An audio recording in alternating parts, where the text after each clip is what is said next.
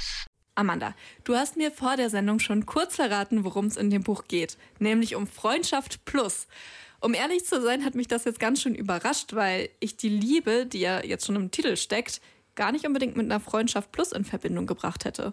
Und damit bist du nicht allein. Wenn wir uns nämlich die gängige Vorstellung von Freundschaft plus angucken, dann passt die ja auch einfach nicht mit Liebe zusammen. Im Gegenteil, da geht es ja eher um so eine möglichst unverbindliche Beziehungsform, in der man zwar regelmäßigen, aber trotzdem eben unverbindlichen Sex miteinander hat.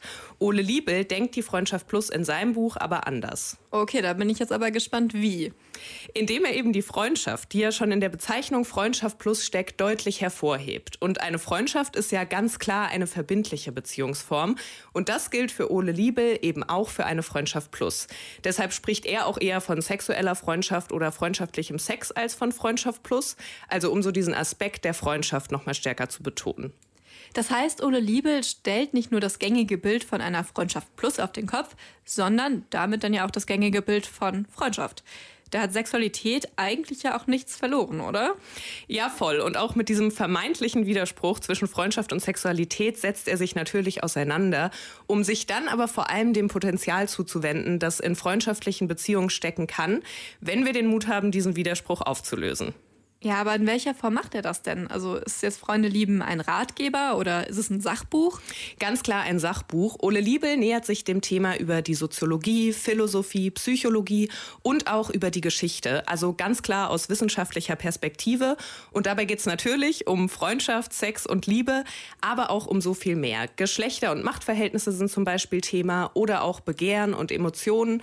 Außerdem gibt es immer wieder kleine Exkurse in die Malerei, Literatur oder auch in die Werbebranche. Proszę. Ja, das ist ja einiges an Themen, was da abgearbeitet wird. Konntest du dem Ganzen denn noch gut folgen?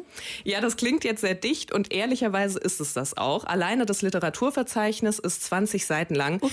was bei circa 200 Seiten Text schon einiges ist.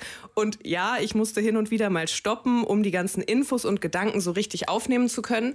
Der Argumentation Ole Liebels kann man aber trotzdem sehr gut folgen. Und das liegt meiner Meinung nach vor allem auch an seinem Schreibstil.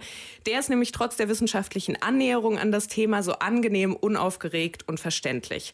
Ole Liebel rutscht hier also in keine akademische Selbstdarstellung ab, sondern begegnet seinen LeserInnen auf Augenhöhe. Er erklärt zum Beispiel immer wieder zentrale Begriffe und er lässt Raum für eigene Gedanken der LeserInnen, gibt also nicht vor, die eine Wahrheit zu besitzen, was mir total gut gefallen hat. Außerdem schreibt er an vielen Stellen mit so einem humorigen Augenzwinkern, das mich auch immer wieder total zum Schmunzeln gebracht hat. Ja, das klingt nach einer klaren Empfehlung von dir, Amanda. Freunde lieben, die Revolte in unseren engsten Beziehungen von Ole Liebel ist für 18 Euro in HarperCollins Verlag erschienen. www.kölncampus.com www